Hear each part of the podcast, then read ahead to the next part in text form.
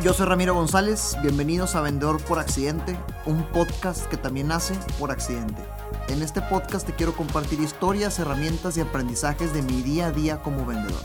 Todo esto con la intención de motivar a más personas en esta profesión que da el primer renglón en cualquier estado de resultados. Vendas lo que vendes. Arranquemos. ¿Qué tal? Bienvenidos a Vendedor por Accidente. Una vez más, aquí estamos grabando. Invitadazo, Manso. Muchas, muchas gracias por invitarme. La verdad estoy muy emocionado. Vendedor por accidente, ya te había escuchado en. Yo, yo consumo mucho podcast y la verdad es que haces muy buen contenido. Qué chido, gracias por invitarme. Qué joya. Para que ustedes sepan, eh, llevamos como dos horas. y aquí me parece que no, no, ya somos compas. Ya, ya estamos, ya, no nos conocíamos antes de sí, estar no, aquí y, y, y, salud por eso. Salud la verdad es que con todos brindo, entonces un gustado estar aquí. Le decía a Manso que, que intencionalmente procuro no, no investigar mucho y no consumir mucho antes de la plática del contenido que, que tú haces para que sea genuina mi, sí. mi toda la, la, la, interacción que tengamos ahorita. Pero en dos horas que llevamos que en lo que las luces y que las cámaras y que en lo que comprábamos de tomar. Pero en fin, oye, a, empecemos por el proyecto que traes ahorita.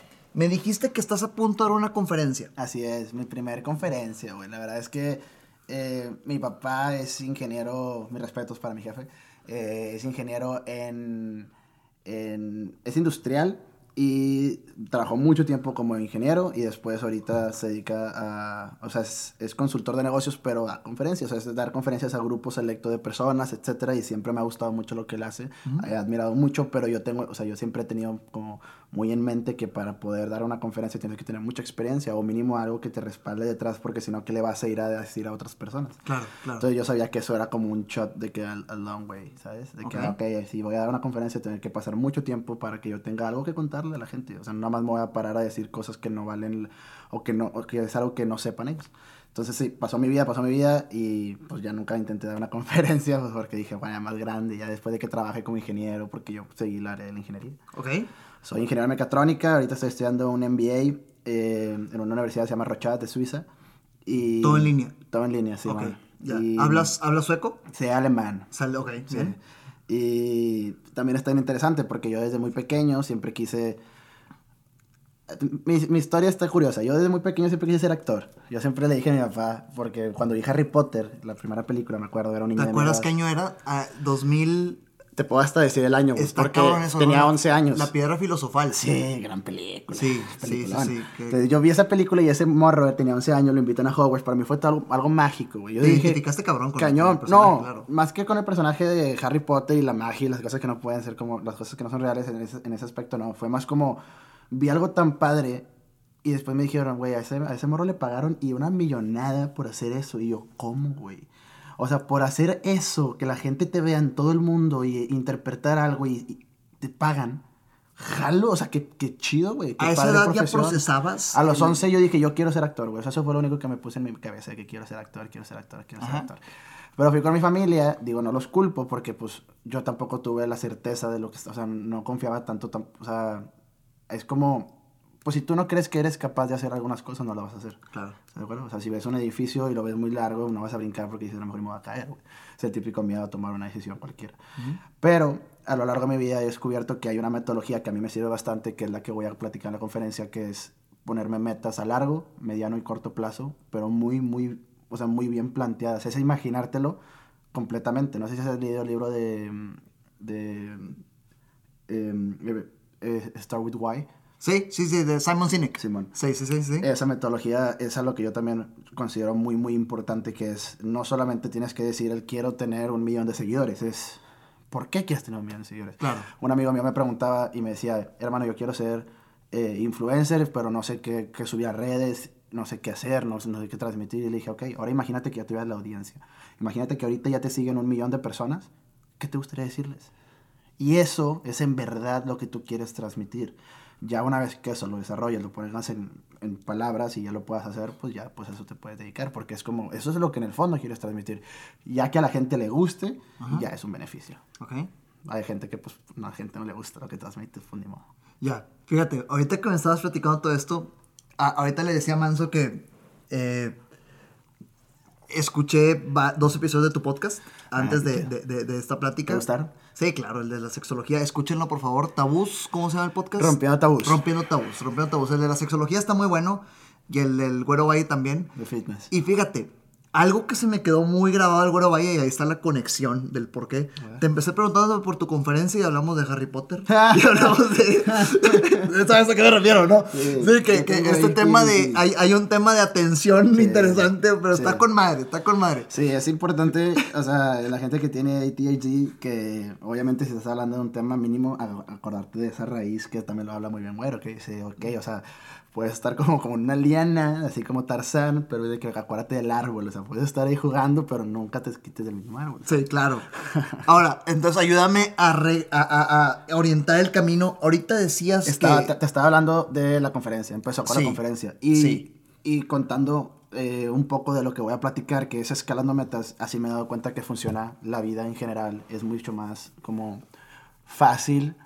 Primero que nada, es mucho tema mental, ¿no? O sea, es muy, muy importante que la, que la persona que, que, quiera hacer algo, se ponga alguna meta, en verdad, en verdad, se crea que puede lograr la meta. O sea, no te puedes proponer tú decir, quiero, no sé, dime una meta que tengas.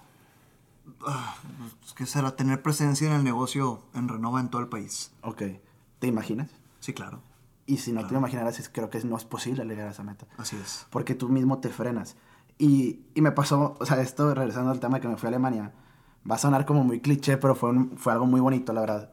Que como que tuve una realización, para mí siempre mi ídolo, como el para todos, es el bicho, ¿no? Cristiano Ronaldo. Okay, ¿sí? Y tuve la oportunidad de, cuando estaba en, trabajando en BMW en Alemania, me, de que me dieran un partido de cuartos de final Bayern Múnich contra Real Madrid. Para mí son los mejores jugadores del mundo. Okay. Soy fan del Real Madrid y del Bayern Múnich. Y dije, los voy a ver jugar. Y me acuerdo que estaba cerquita y vi a Cristiano. O sea, lo vi caminando así, sé que jugando. Pero para mí es lo más cabrón. O sea, yo lo veo y digo que, güey, es el vato que mejor lo ha hecho en redes sociales, en el mundo. Pues es el mejor futbolista. Oye, o como alto, es alto, o sea, A eso voy. Comparado con Gareth Bale se ve pequeño. O sea, Gareth Bale sí se veía como alguien mucho más grande, más alto. Él, la verdad, está flaco. Su complexión es flaca. Estará muy rayado, pero es flaco. Claro. Entonces no se veía imponente. Pero obviamente impone, ¿sabes? Pero pues porque tú tienes una imagen visual de él algo completamente diferente a cuando ves a una persona, persona, persona. Es, pasa mucho con el síndrome de la fama. O sea, cuando tú ves a alguien que es muy famoso, tú puedes conocer a una persona y platicas con él y no tienes ningún problema. Y después te dicen, güey, si sabías quién es? Y te dicen, ah, es un vato súper pesado, tiene un chorro de seguidores. Mucha gente cambia su mentalidad y ve a una persona completamente diferente y ya hasta te da más pena y te que, oye, no sé qué. ¿Por qué, güey? O sea, ¿por qué tenemos esa... Y todos somos, todos podemos lograr lo que queramos todos, creo que si tienes una meta y en verdad te propones hacerla, para algunos será más fácil, eso sí estoy completamente de acuerdo. Pero si te pones una meta y en verdad te enfocas en cumplirlas con pequeñas metas a corto plazo, pues puedes lograr lo que sea. Empezar tu podcast. ¿Cuántos podcasts llevas hasta ahorita? Ya más de 100. Este es el ciento. Fíjate, tengo un afortunado problema que es que ni me acuerdo. ¿Es el 108, 109, 108, 107? Okay. Sí, de, 108, ahí no estoy diciendo 108, ahí está producción, ahí el árbol está diciendo 108, 108. Que los sale dos, semanas, dos semanas después de que lo estamos grabando. Los dálmatas no llegaron hasta ahí, güey. sí, se quedaron en 103. yo siempre tengo ese pedo, güey. Vengo con Abelardo y grabo y pues sí, vamos a programar la chingada, pero pues entiendo el punto. Entiendo el punto. es constancia. Es constancia y, y, creo que eso va de la mano cualquier cosa que hagas en tu vida. Entonces, obviamente, Villa Cristiano no metió un golazo y, o sea, perdió el Bayern. ¿En qué ciudad fue? En Bayern Múnich. Ok. En, en Múnich. O sea, en Bayern y en Múnich. Em, y, y, eso, obviamente no en ese momento me di cuenta de ese tipo de cosas, pero pues también empecé a ver gente que le, que le iba muy bien en redes sociales, ¿no? O sea, tuve la oportunidad de entrar en una, en una agencia en la que está mucha gente muy, muy pesada que yo he admirado desde hace mucho tiempo.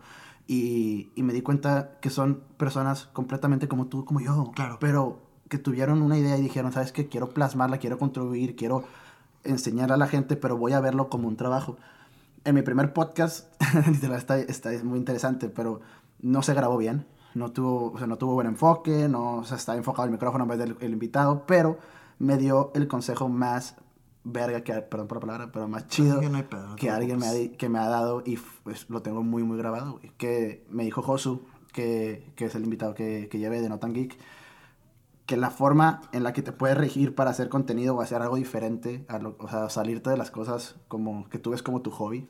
¿Cuál para ti es tu hobby? Hacer ejercicio, gimnasio, gimnasio. Pues que ¿Qué es lo que más te apasiona de tus... O sea, el hobby que más te apasiona? Es que fíjate, yo tengo un pedo porque no sé cómo definir el término hobby. Ahí te, te voy a poner una, una pregunta y, y, la respuesta creo que va a ser como tu hobby favorito. Ajá. Si no tuvieras que preocuparte por el dinero, nunca, ¿qué te gustaría estar haciendo todo el tiempo? Cabrón, estar con mis hermanos.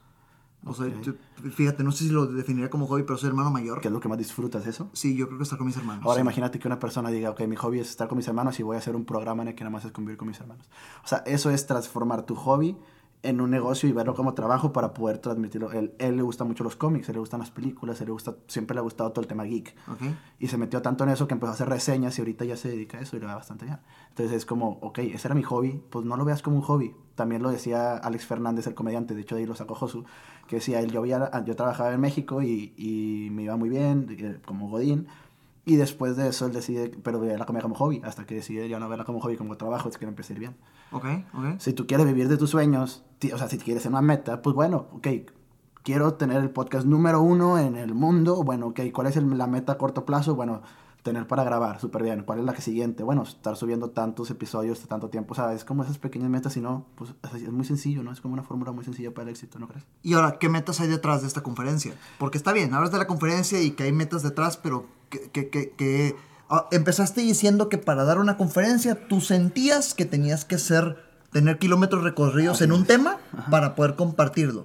y ahorita ya te detallaste en eso. ¿Qué es lo que hay detrás de esta conferencia? Ok, son cuatro temas importantes que yo creo que en mi vida he tocado, que puedo, con certeza puedo demostrar que por ponerme metas lo logré. Eh, el primero es hablando de Alemania. O sea, yo me fui a Alemania, yo era un chavo ya grande. Eh, es, es, muy cierto que cuando aprendes un idioma nuevo, mientras más joven eres, más fácil es aprenderlo. Mientras más grande eres, es más difícil. ¿Por qué? Porque en teoría cuando eres niño, lo es, como esponja lo absorbes más fácil, el conocimiento y las palabras las asocias más fácil con cosas, etc. Mientras eres más grande, tú ya ves un vaso y ya lo asocias como, eso se dice vaso. Cuando estás chiquito escuchas nombres diferentes, ya nada más lo asocias con ese nombre. Tengo entendido que es más sencillo de chiquito. Ok, ok. La ciencia exacta, no te voy a mentir, no me la sé. Pero igual, eh, aprender un idioma es eso. Es, yo me acuerdo que cuando estaba en Alemania, me dieron dos opciones. Me fui en prepa. Yo quería ser, o sea, bueno, soy ingeniero, pero siempre me vi como trabajando en Alemania. Dije, ok, eso te estoy hablando que tenía 15 años, 14 años. 14 años y dije, ok, yo quiero ser el mejor ingeniero, ¿ok? Para poder ser el mejor ingeniero me gustaría trabajar en Alemania. Para trabajar en Alemania tengo que aprender alemán para tener que aprender alemán tengo que empezar a buscar clases de alemán. Digo, ok, ¿dónde es la primera vez que puedes ver alemán? En la preparatoria. Y real desde, desde los 14 años, 15 años ya tenías toda esa mentalidad, yo dije, Yo quiero trabajar en Alemania. Y, y, y, pues, ¿cómo me preparo para trabajar en Alemania? ¿Sabes? De que, ok, pues me tengo que graduar. A lo mejor me estudio en el MIT. O sea, si me pensaba en, en, en qué espacio necesitaba para llegar a hacerlo, podía, o sea, fue lo que tuve que hacer. Después encontré planes, se llaman la DAD, que es die Deutsch, Aus, Deutsch Austausch o sea, es asociación, asociación alemana de intercambio, la verdad es DAD. No me la traducción. Alguna organización que te ayuda a irte para allá. Decía, en la UDEM, está, en la UDEM, en el TEC, hay varias, es una beca que tienes que tener buen alemán. Para, cuando la quieras conseguir, eso fue, o sea, yo me acuerdo que eso era en carrera. Mi mamá trabaja en la UDEM, ahorita vicerectora. Y yo, pues, en la UDEM investigué todo lo que podía ver para irme a Alemania. Y me decían, puedes hacerla de dos, o aprender japonés o aprender alemán japonés para irte a Tokio y hacer doble titulación o alemán y te vas con la DAD, pero te tienen que elegir.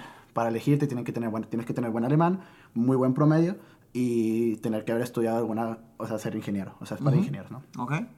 Yo va, entonces empiezo en prepa y me acuerdo que empecé las clases y no aprendía. Pues es muy difícil, güey. También porque mucha gente pues no le importa y también es muy difícil aprender un idioma nuevo. O sea, es la repetición, la constante repetición de las... Pero pues tú sales de la clase de Alemania, hablas inglés, hablas español, entonces... Te Déjame escarbar ahí. ¿Por qué, ¿Por qué escogiste el camino alemán y no el camino japonés?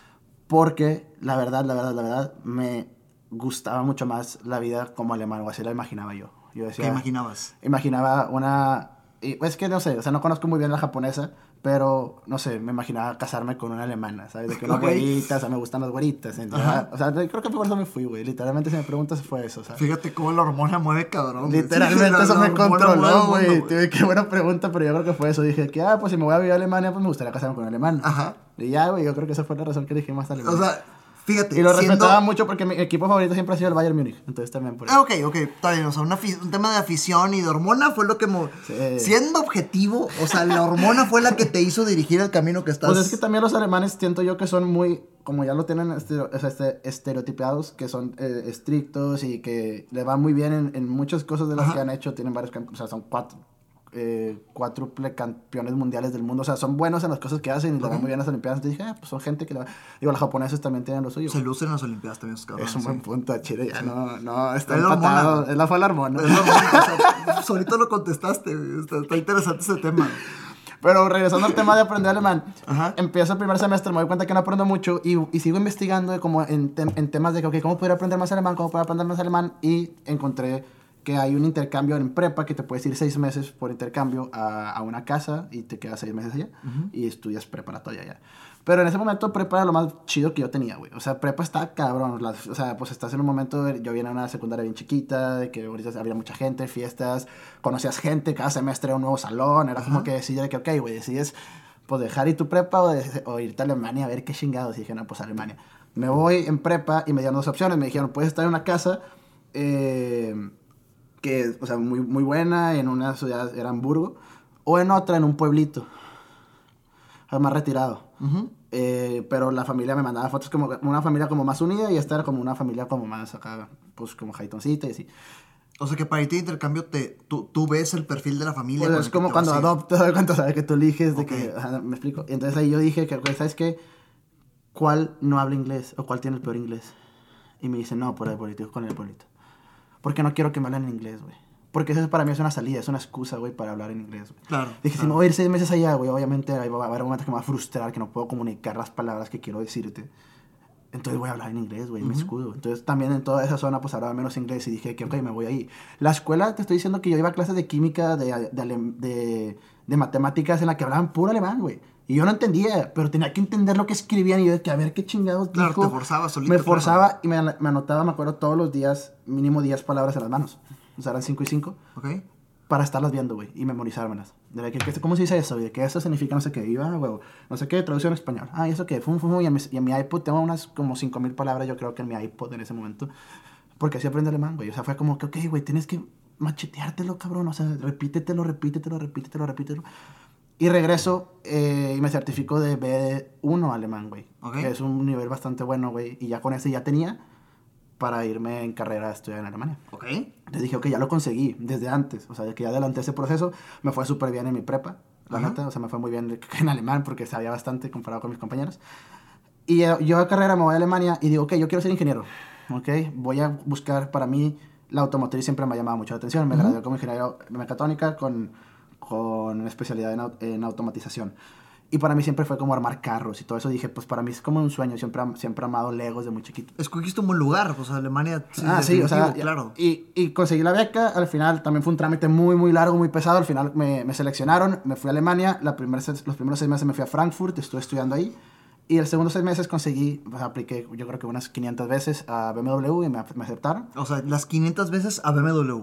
500 veces en- de- en- entre Daimler para Mercedes, Ok, eh, Tesla, o sea, empecé a buscar todas las opciones de automotrices en Alemania más cabronas, en Mercedes, y, y Porsche, sí, o sea, había, no, sí. Porsche es de allá. Sí, Porsche es de allá. Sí, Sí. Había, había, había muchas muy buenas que dije, la verdad me gustaría también trabajar. También Siemens, o sea, dije que una buena empresa alemana, pero para que yo pueda en verdad encontrar toda esa conexión de que he hecho de aprender alemán, México, irme allá a trabajar, o sea, para mí dije como un buen ingeniero, ¿no? Entonces empiezo a me, me aceptan en Alemania y era eh, Misfire Events. Todas las veces que, un carro o un automóvil tenía una falla en todos los prototipos de carros antes de que salieran.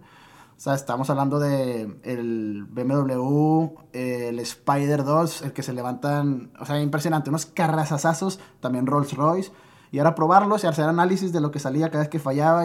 Pero ser ingeniero, dándome cuenta a lo largo, ya tuve que pasar durante ese momento, para, yo era mucho de programación ahí, o sea, tenía que programar, era mucho la computadora. Ajá. Y también, un ingeniero y mucha gente, cuando trabaja normalmente es resolver problemas, güey.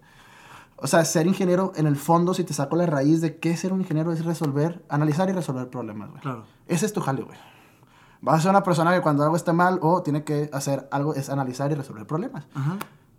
¿Quieres hacer eso toda tu vida, güey? O sea, si te gustaría ser un vato que analice y resuelve problemas toda, toda, toda su vida. Hay, o sea, obviamente eso aplicado en tu vida, hay muchas veces en las que siempre vas a tener que necesitar y hacerlo, güey. Pero eso es, o sea, imagínate que eres el mejor analizador y resolvedor de problemas que hay, güey, o de México. Ok, eso es lo que quieres dejar de legado, y que quieres ser el mejor ingeniero del mundo. Pues porque entonces, pues, para seguir escalando por ese camino, ¿sabes? O sea, ok, sí quiero, o sea, yo no, yo, o sea, esa mentalidad de ponte metas y vas a lograr lo que quieres, bueno, entonces que sigue, que sigue, que sigue, que sigue. Ahora, siendo, eh, acercándome a la estricta teoría, que no cualquier negocio, cualquier proyecto es eso, resolver problemas, o sea, es que sí lo puedes ver en ese... O sea, pero conmigo eran problemas matemáticos, mejor. Ok, ya. Temas, o sea, temas de, de, números, pues. analizar, y, analizar y resolver temas matemáticos. Claro. Porque eso es a, lo que quiero llegar. O sea, eran cálculos. Era, quieres hacer cálculo, la programación es calcular, es hacer ideas, es hacer loops, es poner ifs, es poner, saber qué, qué va aquí, qué no. Ver una, o sea, ver una máquina que está fallando y ver por qué no está fallando. Hacer, o sea, es resolver todo matemáticamente y también con números, güey.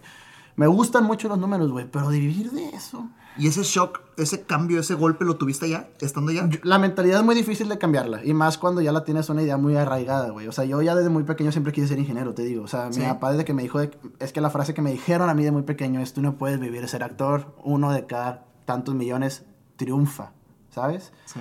Entonces te pone una escala tan pequeña o te, te demeritan tanto o ni siquiera aprecian o, te ven con talento en ese aspecto. Pues porque cada quien tiene sus ideales y cada quien... sus ideas, ¿no? O sea, cada quien ve ciertas cosas.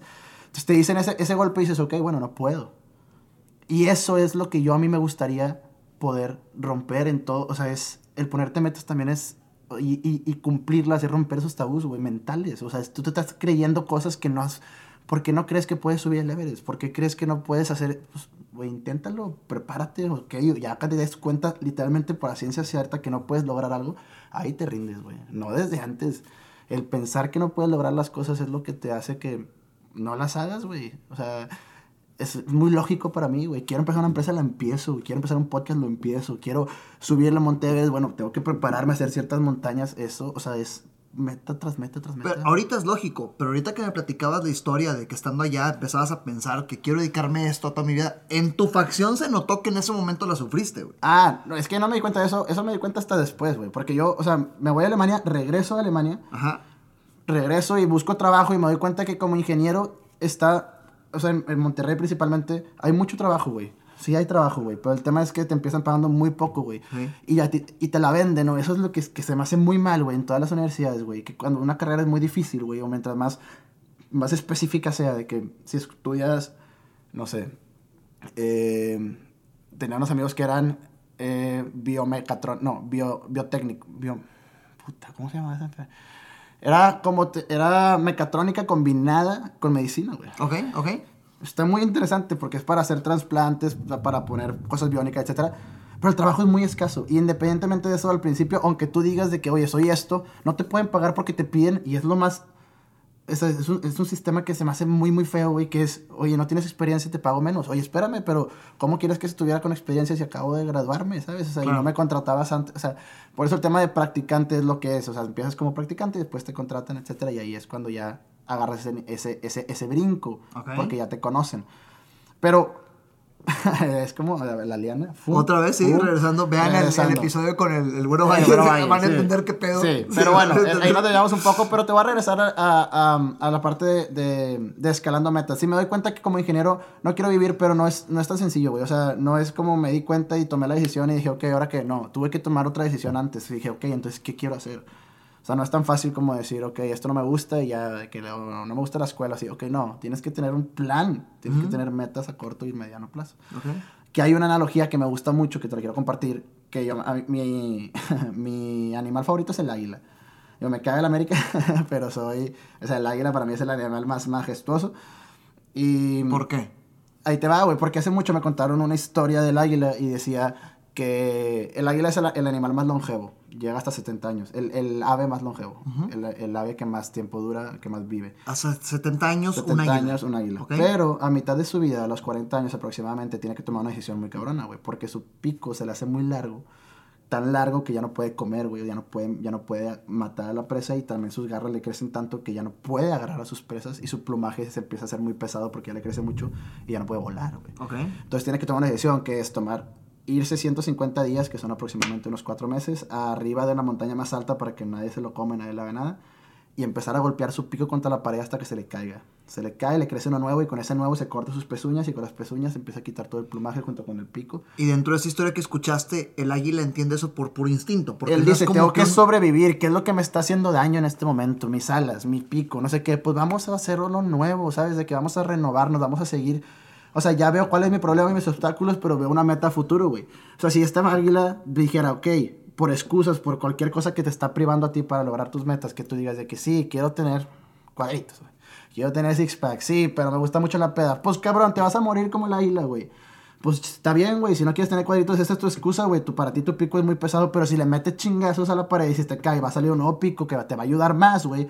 Es lo mismo, si te cuidas tu cuerpo ahorita, vas a vivir más tiempo en tu vida. Entonces, hacer ejercicio es un buen hábito. Eso es lo mismo. O sea, el águila es la analogía de cómo tus metas o cómo ponerte cosas a largo plazo, güey, te van a ayudar en eso, güey, que es hacer cosas que a lo mejor te van a doler o no van a ser placenteras, que es el levantarte temprano, que es el hacer cosas que no te sientes, oye, medita, oye, lee, oye, haz cosas que te instruyan, oye, este tipo de cosas que a lo mejor te cuestan un poquito más hacerlas, te están ayudando a ti a renovarte y a hacerte mejor persona, como el águila.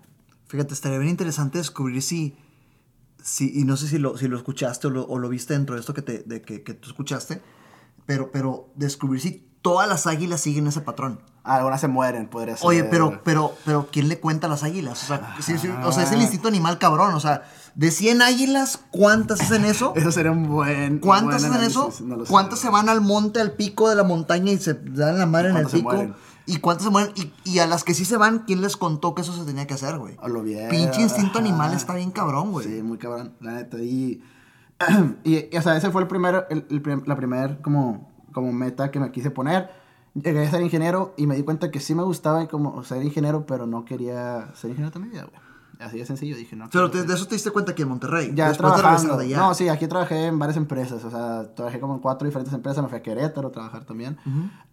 Pero en tema industrial, ¿verdad? Te tocó Alemania, Querétaro. Sí. Este, te, recurriste al bajío, entonces. Sí, estuve, estuve, trabajando y también en varias empresas y eso me gustó mucho porque pues la curva de aprendizaje son los primeros 2, 3, 4, 5, 6 meses máximo. Entonces, Por tu curva de aprendizaje, ajá, y después ya te estancas y ya sabes lo mismo, nada más estás como en modo de repetición, lo haces más rápido y eres más eficiente. Pero, güey, si agarras esas curvas de aprendizaje, digo, no te estoy diciendo que te recomiendo que te cambies de empresa, ¿no? O sea, qué padre si encuentras una que te ayude y te, te instruye y te haga crecer, qué padre. Pero a mí, eh, después de que llegó la pandemia y todo el tema este de, de trabajo en home office, que no, o sea, se me hace lo más lógico, güey, del universo, güey. O sea, anteriormente yo entiendo que las oficinas estuvieran ahí. ¿Por qué? Porque la gente no tenía una computadora en su casa. Claro. No tenía cómo hacer el trabajo que está haciendo ahorita, güey. Pero la pandemia, güey, nos tuvo que obligar a hacer algo que ahorita yo considero que es para la salud mental, está colmado. O sea, a lo mejor hay que sea variado, que a veces tengas que trabajar en tu casa y a veces tengas que ir a la oficina, güey, pero... Se me hace algo muy... O sea, que esta historia de, de, me enamora la ingeniería, pero luego me doy cuenta que quiero otra cosa, ah, fue hasta el COVID. Ah, sí, no, claro, yo seguí trabajando como ingeniero. Yo quería, te digo, veía gente que subía contenido a redes sociales, amigos míos, pero yo decía, yo... No, bueno, la primera vez trabajando como ingeniero este, entré en un, en un proceso muy cabrón que dije, ok, voy a subir contenido a redes mientras sigo siendo ingeniero. Y empecé con Rompiendo Tabús. Te estoy hablando del 2018, más o menos. 2018 rompiendo tabús, pero no formato podcast. Yo lo, no, no, no, no existía podcast en ese momento. sí, ni de pedo. Ajá. Y dije, no, ¿sabes qué? Voy a hacer videos que lo que yo conocía era como instruyendo algo. La gente que yo veía en ese momento era pues a Rorro, a Farid y era como un tema más motivacional. Dije, güey, que guay, yo tengo una personalidad que no considero tan motivacional, pero como que es con un contenido un poco más, no sé, güey, o sea, yo, yo no... O sea, yo, yo, tengo una... Yo no quiero pretender que soy como muy buena persona. Es como, ok, güey, yo no soy una persona muy correcta, güey. Te voy a decir las cosas como son o como yo creo, güey. Pero no... No sé si me explico, güey. O sea, siento que hay mucha gente que es muy, muy correcta en, en, en Instagram, así yo, a mí yo no, güey, yo me gusta romper tabús, güey, me gusta hablar de las cosas que me dijeron que no debía hablar. Ok, debe haber un adjetivo para eso, pero sí, rompí, o sea, te gusta romper el tabú y hablar de lo que nadie habla. Es que a mí me, me afectó mucho y aquí va todo lo que, o sea, aquí se junta todo lo que te acabo de decir, güey, que es la razón por la que empecé el proyecto Rompiendo Tabús, güey, porque cuando me fui a Alemania la primera vez, conocí a gente tan maravillosa, güey, no te puedo explicar, güey, o sea, gente que yo veía y decía, güey, tiene un alma hermosa, gente de de diferentes religiones. Yo no conocía mucha gente de diferentes religiones. Conocía gente de diferentes religiones, orientaciones, color de pelo, tatuajes, piercings, activas quiero sexualmente. Hacer doble, quiero, hacer doble clic ahí, que no se te olvide el tema. Pero, pero, en México predomina el tema del catolicismo. Sí, Y si acaso el cristianismo, pero pues mucho católico. El 80%. Allá, ¿qué onda? O sea, dices que no conoces a gente de, tanta, de tantas regiones. ¿Qué, ¿Qué, tanta diversidad hay? Hay, hay muchas. Yo te, también si te vas a Ciudad de México vas a encontrar eso. O sea, es como las, las, ciudades cosmopolitas donde viene mucha gente de muchos diferentes lugares. Como Alemania es un lugar céntrico. Hay gente de muchos países. Entonces hay gente de muchos lados. Entonces eso está muy padre, güey, porque la verdad conoces a mucha gente con muchas diferentes mentalidades a las tuyas. Y el tema de, cuando vives en una comunidad muy cerrada, que yo considero que para mí en Monterrey es una comunidad muy cerrada. En ese aspecto, claro. Sí, o sea, en cuanto a la diversidad, aceptación y como el creer como, o sea, no, no creerte una cosa y escuchar un diálogo, no, es más como cerrado a una, a como yo creo esto y así es, ¿no? Entonces, cuando conoces de tantos diferentes lugares, te quitas de prejuicios. Y ese es el problema, güey. O sea, cuando alguien te dice algo, yo leí un libro muy bueno que es el de los cuatro acuerdos. Y el primer acuerdo eh, habla que sea impecable con tus palabras. ¿Por qué? Porque las palabras pueden ser dos cosas. O, dicen que es como magia, güey. cuando tu palabra puede ser o magia buena o magia negra. O sea, tú puedes decir o cosas para hacer el bien o cosas para afectar a alguien. O sea, tú decides, tus palabras son muy poderosas. Por eso es que los sabios no hablan mucho, porque sus palabras las cuidan. Entonces, cuando estás diciendo algo, es bien importante con el que cuidado decirlo. Y cuenta la historia de una niña que, le, que su mamá estaba muy, muy como acarreada, tenía muchos temas de, como de su trabajo y su, su, hija estaba cantando. estaba cantando y la mamá le estresa tanto que le dice, cállate, cantas bien feo. Pero esta ya idea se la graba a ella y ella dice, ah, canto feo. Cuando ella, esa niña pudo haber sido artista, pero cuando esa palabra tú te la tomas a pecho, ahí es cuando ya va. La palabra tiene un chingo de poder. Tiene muchísimo poder. Y hay muchas palabras que son tabús. O sea, hay, hay temas y palabras que son tabús. O sea, tú no puedes, yo aquí te puedo decir, hey, what's up, nigga. Pero si me voy al Bronx y le digo eso, no puedo. ahí hay tabú. En diferentes zonas hay palabras que es tabú. Aquí yo puedo comerme una vaca, en la India no me puedo comer una vaca. ¿Ok? okay. Eh, o sea, podemos hablar de temas completamente diferentes dependiendo de la persona, porque cada quien tiene sus propios tabús, cada quien ve cosas completamente diferentes. Pero yo creo que las personas que más rompen esos tabús, más, más rompen sus barreras que tienen como porque algo te debe afectar tanto, porque una palabra te debe afectar. O sea, entiendo, entiendo el tema que hay mucha cosa, o sea, eh, detrás de todo, eh, de la historia detrás de todas esas, de esas cosas, pero cuestionalas, güey. Tú, a ver, entonces vamos a entrar en carnita, carnita un poquito rica, güey. Tú que, que quisiera decir dominas, pero no, porque pues nunca llegaremos a eso, pero sí masticas mejor el tema de esto de los tabús porque te encanta ese tema y, y, predicas ese tema en tu podcast. ¿Por qué crees que la palabra niga, por ejemplo, afecta tanto a las personas de color? Ah, pues por toda la historia que hay detrás, güey. ¿Cuál es el tabú que hay ahí? Es que el tabú, o sea, el, el tema aquí es que una palabra te afecte. O sea, estoy hablando, o sea, obviamente no estoy, o sea, por ejemplo, entre negros, Ajá. no sé viste la película de Coach Carter. No sé. Es, es, un, es un coach de básquetbol. Ajá. Y él decía, o sea, entre negros, por ejemplo, ellos lo están, o sea, se normaliza que, que, las, en las canciones, güey, o en el rap se usa mucho la palabra niga. Ajá. se le escucha de que yo, o sea, que es mucho como de gang y así. Pero Coach Carter, cuando entra, me acuerdo mucho de esa frase, porque él entra con todos, eh, con todos de que los mismos eh, jugadores, él era un señor ya grande, eh, y empiezan a decir entre ellos de que, ah, sí, no sé qué, de que, ah, ya escuchaste este niga, y dijo, a mí no me falta ese respeto, a mí no me vas a hablar así entre gente del color, güey. O sea, entre ellos se sabía que esa palabra es despectiva, güey. O sea, dijo, no la uses porque eso estás hablando de gente que sufrió en el pasado, güey, que a mí no me vas a andar hablando así, güey. Pero el tema es cuando hay esa doble moral que la gente que lo puede usar, güey, de que entre compas, de que, ah, Simón, de que es como... Pero es que le están dando mucho peso a una sola palabra, güey. O sea, fíjate la importancia que le da una palabra como alguien que en plan raza llega y te dice, oye, niga, y te ofendes y arruinas un momento. ¿Estoy de acuerdo? O sea, pero hay, y el caso perfecto es un video que ahorita, que, bueno, no sé si ahorita, pero hace como unas dos, tres semanas me acuerdo que lo vi, que hizo súper viral de, de, un, de un chicano, un vato que estaba en Estados Unidos, que estaban entrevistándolo. Y dice que, yeah, no sé qué, no sé qué, nigga. Y de repente, pum, se voltean de que tres afroamericanos a voltearlo a ver de frente, de que, what do you say? Y vato, oh no no, Mexican, man, de que, de que es ok, ah, bueno, y se saludan, sacas. Yo creo que es eso, o sea, como, como nos explicaban nuestros papás, las, no es la palabra, sino, o sea, no es lo que dices, sino cómo lo dices, o sea, la connotación con la que lo estás diciendo, güey. Si lo estás diciendo en forma ofensiva, güey, pues está mal, güey, pero si lo dices completamente de la ignorancia, es como cuando un bebé dice, popó, pues no dices de que, bueno, lo digas, es que, ah, pues no sabes. ¿Y qué tanto es traumatismo de la gente? Porque estás de acuerdo que este mexicano en este video que acabas de describir dijo niga en plan raza. Pero como la gente escuchó en segunda voz, ¿qué tanto es trauma, güey? ¿Y qué tanto es realmente? O sea, Ahí te va, yo El tema de los tabús está bien cabrón. Yo tengo un caso bien, bien, bien, bien, curioso, güey. Un amigo, eh, no voy a decir nombres, pero un amigo es muy, muy homofóbico, güey. Ok. Demasiado, güey. Siempre saca ¿Cómo, cosas... ¿cómo, te das cuenta que alguien es, al menos desde tu juicio, que, que masticas este tema pues cada vez que sale un tema eh, hace comentarios medio despectivos, ¿no? Ok, o sea, lo expresa, pues. Ajá, ajá, sí, pero se nota, o sea, se nota como que, o sea, pues le molesta por alguna razón de que, o sea, nada más no le gusta el tema y cada vez que sale algo así, como que habla muy despectivamente de esas personas. Ok, ok. Todos mis amigos gays que lo han conocido me han dicho de que oye no es gay. Y a lo mejor y sí, güey. Y no lo sé, güey. O sea, no sabría decirte, güey. Pero es que hay muchas cosas que tú las ves como malas porque alguien te lo dijo y eso ya te va a agarrar.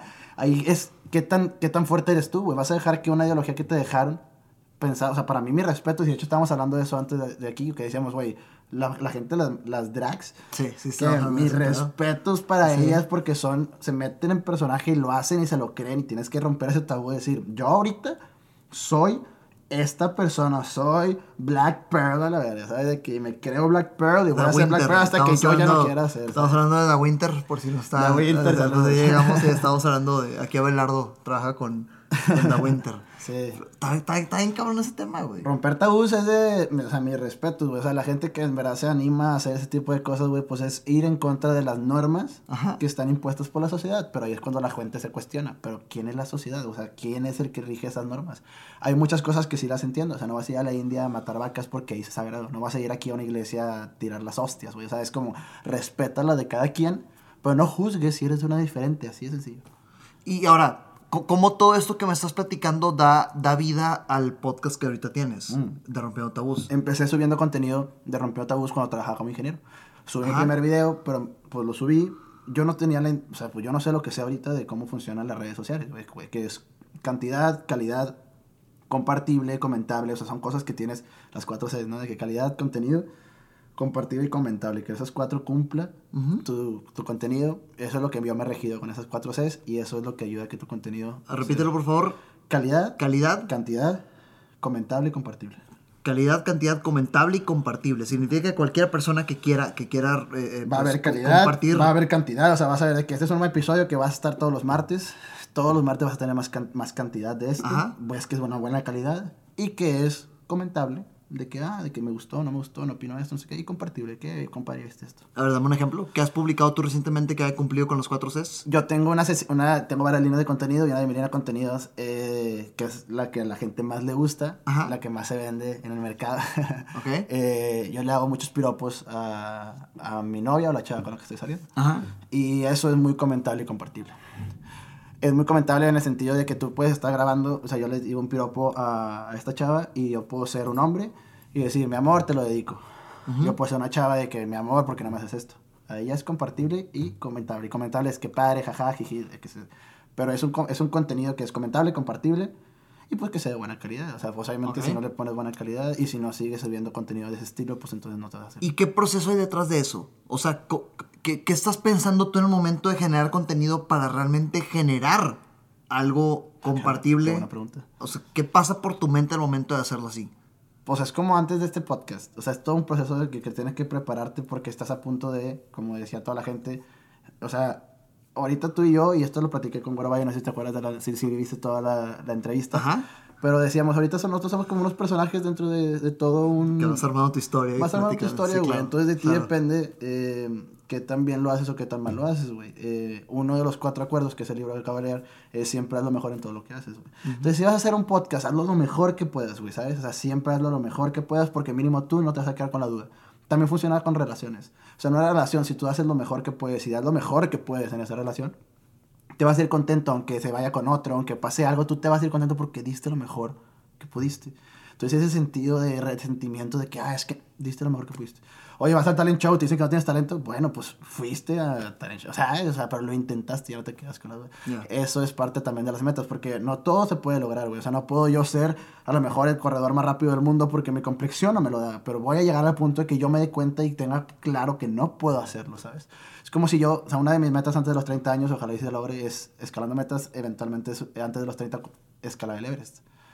Pero oye, a ver, antes de hablar del Everest, antes de eso, ahorita, fuera de cámaras me decías que te aventaste un Ironman. Ah, sí. Que las dos montañas más grandes de México. Sí, el Iztaccíhuatl y el Pico Háblame de eso. ¿Qué onda con eso? O sea, son pocas las personas que pueden contar que se aventaron Ironman. Es que se lo... Y que aparte se aventaron el Iztaccíhuatl y cuál más? El Pico Orizaba. El Pico Orizaba. ¿Qué, tanto miden esas dos montañas, güey? Son arriba de los 5000 metros. Son, son las montañas más altas de Centroamérica. Para que se den una idea, yo que soy un ignorante en el tema, mi socio en Renova, él escaló. ¿Cuál es el que está en Veracruz? En Puebla de Veracruz. El, el, Orizaba. El Orizaba. Bueno, Eugenio este, fue al Pico Orizaba hace unos tres meses.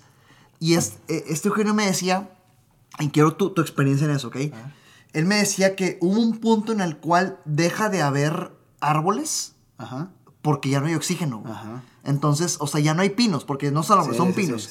Entonces, es, es, alta montaña. Ya se considera alta montaña porque la, el, el, nivel de oxígeno en alta montaña impide que haya pinos porque ya no hay oxígeno. y que cuando estás ahí empiezas a delirar y que hay videos de Eugenio en los que está vomitando y en los que está Yo no tuve sé qué. una experiencia muy cercana, o sea, fue muy peligroso, no, la recomiendo la verdad, porque yo, yo fui una persona muy necia, o sea, a mí no me van a decir que no puedo, sí puedo, pero y tomé una, una decisión arriesgada, no la volvería a hacer, pero en el momento dije que sí lo iba a poder hacer, que no cumplí la regla de la, de la subida de montaña. La regla es, cuando escales una montaña alta, tienes que estar consciente que cuando llegues a la cima, tú físicamente te tienes que conocer también para saber que cuando llegues a la cima, cuando hagas, cuando hagas cumbre, tienes que haber dado el 50%. ¿Cómo? ¿Cómo? cómo, no, cómo Porque te falta la bajada. Ah, la chingada. A la gente se le olvida y eso yo fue lo necio, güey. Yo fui de que, ok, güey, di el 100% para subir, güey. El regreso me pasé horrible. Sí, o sea, ves la meta como el final y no como el regreso. No es como una carrera, no es como cruzas el Ironman y ya te tiras, ¿no, güey? Aquí subes y bajas, güey.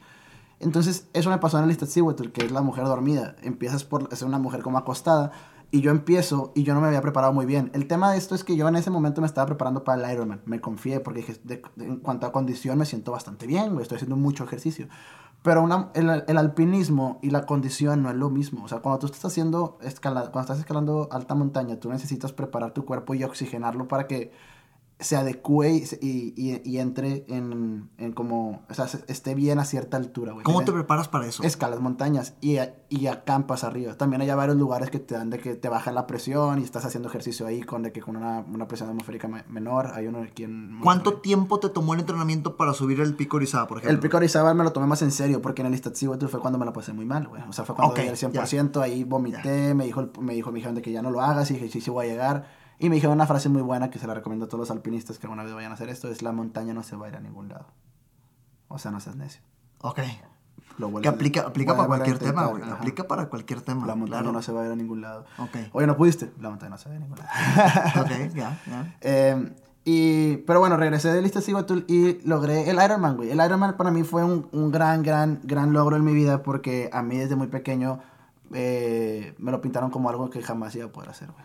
Uh, era como, como una como una prueba de yo decir, o sea, para mí era como en cuanto a por ejemplo, yo uso a mi papá mucho de referencia. Desde el inicio mencionaste a tu papá como, el, el, la fuente de inspiración para la Mi papá, para que te des una idea de cómo él también hace esto de cortas metas, él aprendió inglés del radio, güey. O sea, el radio, él escuchaba los Beatles, anotaba las canciones y las traducía con el diccionario, güey, aprendió inglés, güey, escuchando música. Ok. Es el equivalente a lo que yo hice más adelante en Alemania. O sea, Desarrolló el oído entonces, sí. porque ah, aparte los Beatles cantaban bien, o sea, se escuchaban las ganas, güey, de hacerlo, güey.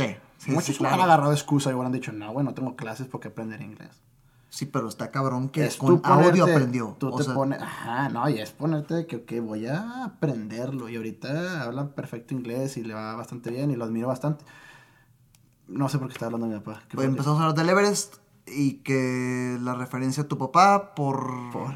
las metas Ah, sí, pues, pues la, ah, por eso, los virus de que aprendió inglés de esa manera. O sea, él lo usa también como referente en cuanto a las metas a corto plazo. O sea, él lo ha logrado y me, me consta que lo ha logrado. O sea, la tenacidad da frutos en el futuro, siempre. Lo que, lo, lo que me sorprende es que cuentas Fíjate, algo... Ah, ya sé que iba, es que me desvié. Lo siento, gente. Es normal, vean el episodio de es totalmente normal. eh, te lo explico. Yo proporciono ese pinche episodio. Mi, mi papá siempre ha corrido, desde muy joven. Siempre lo he visto, bueno, desde que yo estaba muy joven lo he visto correr y corría 10 kilómetros, 15 kilómetros y para mí era que, oh, wow, no, se me, me dio maratón, etc. Y, y siempre fue para mí, no puede ser un maratón, es un chorro. Es un chorro, porque yo... ¿42 kilómetros? Ajá, pero yo me quedaba esperando a que mi papá pasara, entonces veía todo el tiempo y si es un chingo de tiempo corriendo, de chiquito se me hizo un chingo. Que no, un maratón es muy difícil y después me enteré que había un Ironman, que era un triatlón, el triatlón más cabrón, que era tantos en bici, nadando y dije, no, hombre, eso es lo más difícil que hay y alguna vez lo mencioné y me dijeron, sí, güey, es muy difícil que sea. Hasta que entrando dije, no, o sea, ¿por qué? Porque, o sea, porque un alemán, veo mucha gente haciéndolo, güey, porque yo no podría hacerlo. Oye, sí que no hay lugares en Monterrey para entrenar. Claro que hay, empecé a buscar, sí, oye, que no tienes bici, va, ya está. Me gradúo y le digo a mi papá, voy a hacer un Ironman antes de los 25 años. De, de regalo de grabación, pues poder andar una bici, es lo único que me falta. Y me dieron una bici de grabación. Y empecé todos los días a entrenar. Todas las semanas era natación, lunes, miércoles y viernes, bici jueves y, y, el domingo largas. Y, y, empezar a entrenar transiciones y comprarme equipo y empezar a equiparme mientras estaba trabajando. ¿Cuánto tiempo te tomó desde el día 1 de entrenar hasta el Ironman? Como iba a cumplir 25 años, empecé a los 24 recién cumplidos y dije, voy a hacer todo un año. Y me acuerdo que era en noviembre. ¿Y es el tiempo normal? ¿Es lo que normalmente la gente dedica para entrenar? No sé, güey, la neta. Yo, yo, me, yo me dije, voy a arriesgarme y compré Ironman completo, medio Ironman y un chingo de, de pequeños. O sea, es que también comprar las cosas te obliga a hacerlo. Eso está muy chido. Sí, claro. Mi recomendación. si vas a hacer alguna, algún evento de que, oye, quiero ir a Tomorrowland, bueno, compro el boleto. Otra cosa que yo, yo admiro mucho a Eugenio, mi socio en, en Renova, porque el güey se eh, escaló el pico Orizaba y aparte es Ironman también. Ah, qué chido. Entonces este güey me dice, güey, para cuando tú corres el Ironman oficial, tú ya corriste chingos de Ironman en el entrenamiento, güey. O sea, en el entrenamiento ya viviste lo que es el Ironman. Acá nada más vas a lucirte ante la cámara, ante la foto, ante la medalla. Así es. Y, y, tú viviste eso también. Pero ahí te va, mi historia no estuvo, no es color de rosas. O sea, yo como, la verdad, yo, yo no tuve tanto, pues es que tienes que tener varios, o sea, tienes que tener un poco de conocimiento mínimo que alguien que te instruya bien. Pero yo siempre me acalambraba. Porque yo no hacía masajes de liberación de carga, se le llama, que es quitarte la carga de tus músculos, güey, que vayas a lugares y que gente te quite la carga de tus músculos, porque eventualmente cuando tienes mucha carga de mucho ejercicio, pues te va a dar más calambre más sencillo. Eso yo no sabía. Entonces yo empecé y entrené hasta mi medio Ironman sin ir a ninguna vez a un, o sea, un descontracturante. Y corría mucho, entonces siempre me acalambraba. Pero son cosas que desconoce la gente ¿no? Pues obviamente, entonces tienes que estar eh, completamente informado en ese aspecto. Me acuerdo que me acalambré horrible, güey en el medio maratón del medio Ironman, horrible, no te puedo explicar, o sea, sentía como mis piernas estaban contraídas de una, o sea, duras, duras y tenía que correr con ellas, no podía ni doblarlas bien y tenía que ponerme hielos, echarme agua y seguir corriendo y yo, venga Daniel, checaba 9 kilómetros, te falta un chingo de que es medio maratón, es un, o sea, ya, estás, ya te duele desde ahorita, ¿sabes? ¿Qué pedo con la lucha mental? Ahí, o sea, ahí es cuando tienes que ponerte metas a corto, mediano y largo plazo. Lo viviste con el medio Ironman y con el Ironman. Con el medio Ironman. ¿Qué pedo con el, con, con, con el mensaje que tú te cuentas a ti mismo mientras estás en el kilómetro 10 y tienes que correr 30 más, güey? Eso es, es mucho de, que te dicen, es mucho mental, completamente de acuerdo. O sea, es qué tan fuerte mental eres tú y qué tanto estás dispuesto, cuál es tu umbral del dolor, güey. O sea, qué tanto estás dispuesto a sacrificar, güey. Entonces, en el medio Ironman me fue muy mal, güey. O sea, me estaba todo acalambrado, lo terminé. Pero, güey, eh, imagínate que eso fue en marzo y en noviembre y iba a ser el Ironman completo y me di cuenta que no aguanté bien el medio. Dije, ahora va a ser esto por dos. Tengo que meterle más cabrón a esto. O sea, este, Daniel, métele más. Pero igual no entrené lo mismo porque por mi vida no me dejaba mucho tiempo, o sea, dedicarle al deporte. Y llego al Ironman completo y no me sentía listo, güey. La última vez que había, que había rodado 120 kilómetros, eh, son 180 en el, en el, en Ironman. 180 kilómetros en, bici. Ajá. A la chingada. en mis últimos 120 me había calambrado al minuto, al minuto, al kilómetro 90. Ajá. Y, y, ya no pude darle más. Y dije, no puedo, yo no puedo rodar más de 100. Nunca había rodado más de 100 en mi vida. Y dije, voy a rodar 180, güey. O sea, no voy a acabar. Voy a calambrar, ¿sabes? O sea, lógicamente no tenía lógica que lo hiciera. Pero dije, ya lo compré lo voy a hacer. Me compré unos parches, me acuerdo de que te dan como vitaminas en, el chamorros. Dije que me voy a calambrar, no hay pedo, los uso a ver qué jalo. Y empecé, güey. Empecé nadando, soy siempre nadado desde muy joven, me, me va muy bien nadando, salí en 17 de mi categoría, eso es un gran número. ¿17 qué significa? Pues es mm. que compite en 1500, la no sé cuántos era mi categoría, pero 17 nadando en todos los que salieron de mi categoría, fui el 17. Okay. Pero está chido porque nadando son 4 kilómetros nadando. Es un buen tiempo. Son como dos horas y media nadando a un buen ritmo. Wow. Dos horas y media completamente nadando. Está, es un chorro de tiempo ya que lo vamos a pensar. Salí de nadar y salí bien contento de que salía fresco. Ok, súper bien. Empieza la, la bici. La bici son, son, 60, son 180 kilómetros, son 60 kilómetros la isla. Tienes que darle tres vueltas.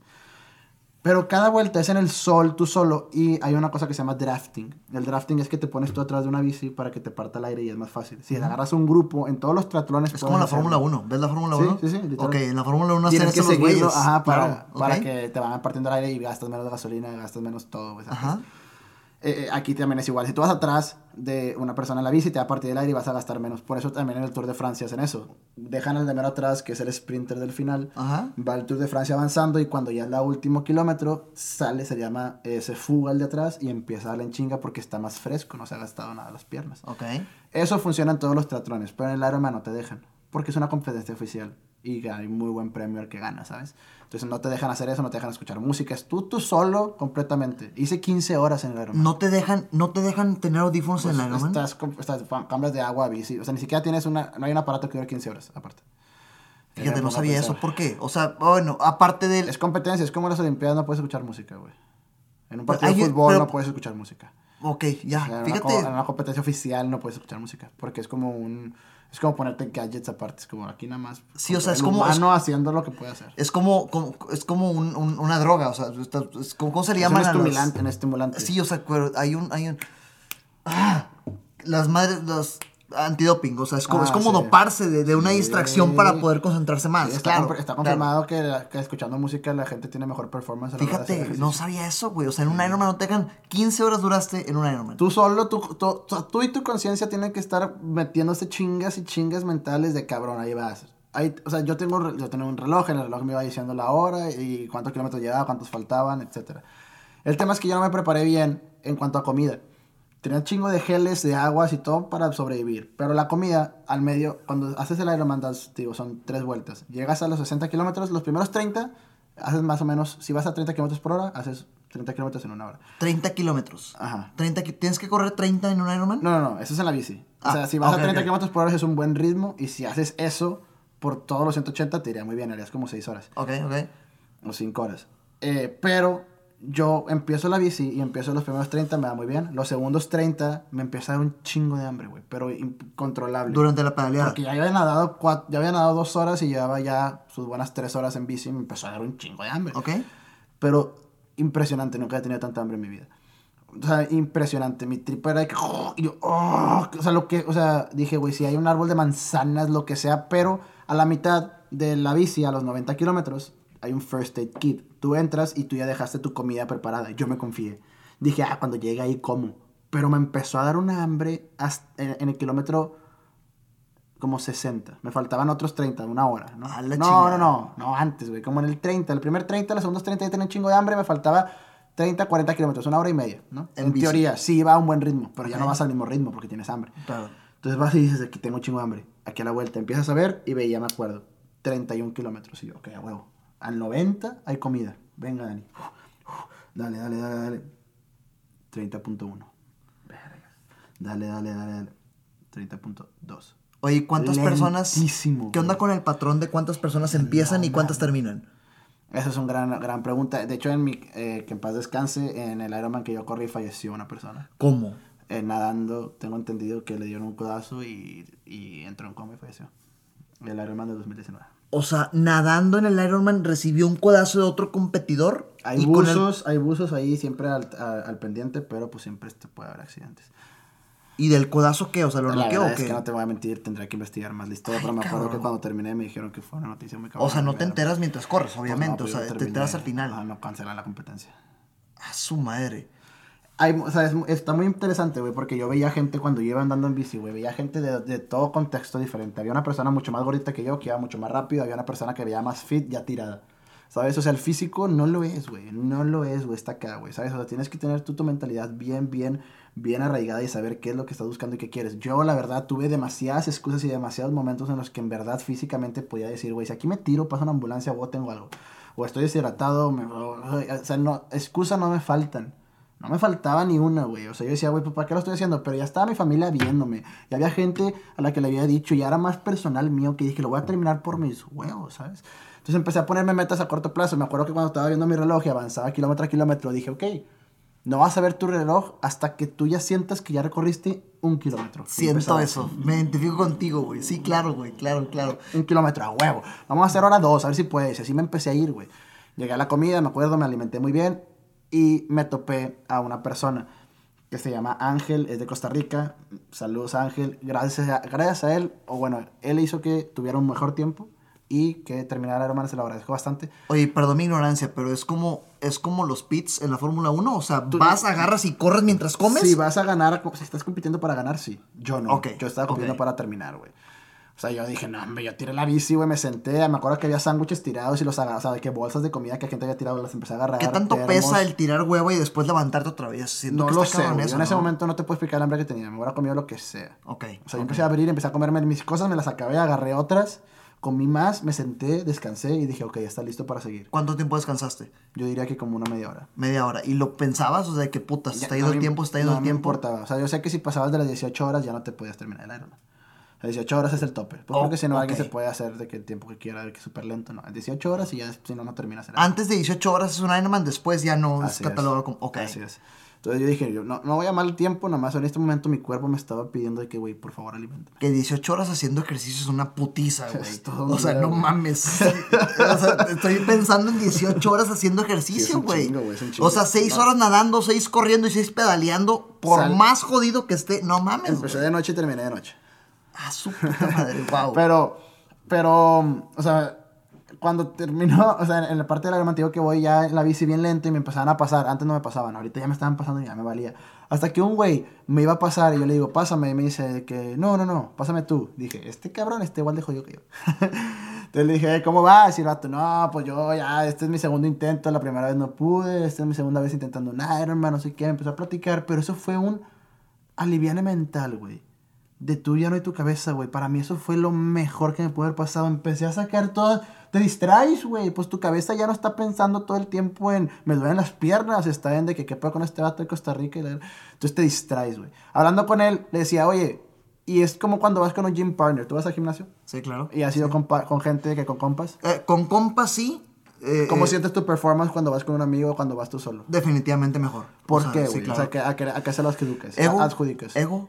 El ego puede ser Yo, fíjate, pensándolo, tal vez es un tema de ego y es un tema de que sabes que si se lo que yo he pensado es que si se te llega a vencer, ahí hay alguien que te eche la mano, güey. Ok, o sea, puedes excederte porque hay alguien que te cuida. Sí. te sientes cuidado y aparte Pero yo siempre siento que hago mejor performance cuando estoy, puede ser el ego. Es como cuando hay una chava guapa dicen que juegas mejor. Claro, güey, claro, claro, claro, sí, sí. Sí, y, y, yo creo que en este caso no fue tanto el ego, fue más como el, ok, eh, le voy a tirar la vara alta a este güey. A ver, o sea, si él también quiere, está dispuesto, sufrimos dos, no solo uno, güey, ¿sabes? O sea, si él puede, yo también.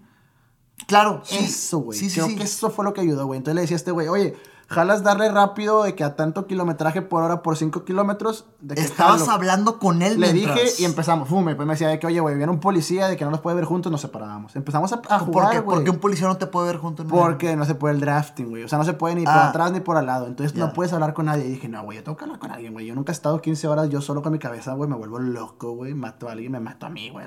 No, no, me qué güey. wow. no, fue un verbo. Entonces, perdón por la palabra, pero ya. Termino eh, la bici, me separo, me despido de él. Dijimos, lo logré o sea, fue un reto para los dos, güey. Que lo logramos, güey, 180 kilómetros, no me calambré. ¿La bici es el ejercicio número en el Ironman? El 2. Nadaste 4 kilómetros, no, 2 kilómetros, 2 kilómetros, nada, 2 kilómetros, o no, 4, no me acuerdo, 4 kilómetros nada. Ajá. Y después 180 en bici y después un maratón. Que el maratón para mí siempre fue algo bien cabrón que mi papá siempre me dijo. Pero, o sea, que... Yo nunca he hecho maratón ¿cómo en mi está cómo, se siente o cómo viviste tú el pedo de... ¿Cuántos kilómetros en bici? ¿180? 180. 180 en bici, que se escucha bien siete cabrón. horas y media, más o menos. Y después de eso corro maratón, güey. ¿Qué pedo con tus piernas? Pero, güey, nunca he hecho maratón y yo sabía que me iba a calambrar, güey. O sea, yo estaba seguro y estaba mentalizado que me iba a calambrar, güey. Pero yo llego, me despido de este güey, el ángel, cabrón, güey. Mis respetos para ese man porque me ayudó un chingo. Llegamos, me siento, me empiezo a cambiar mucha gente hizo algo que yo lo recomiendo, si alguna vez haces en Ironman, se cambiaban de calcetas. Yo no.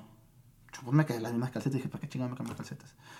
Resulta, güey, que cuando vas en la bici, uno, si tienes ganas de ir al baño, te tienes que hacer, güey.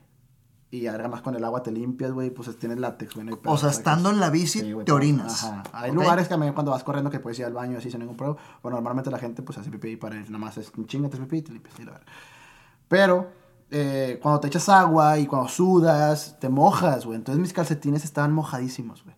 Mojadísimos. Yo no sabía, güey. Yo pues, nunca había hecho un Ironman, claro, Sí. Pero todo se cambiando de calcetas, dije, qué raro, güey. Yo empecé a correr. Me acuerdo que salgo de la carpa, porque era una carpa para cambiarte, te ponías un chingo de bloqueador, porque pues era el momento del sol así, te ponías bloqueador, te ponías pinche vaselina en los pezones, en lugares donde te puedes rozar, así.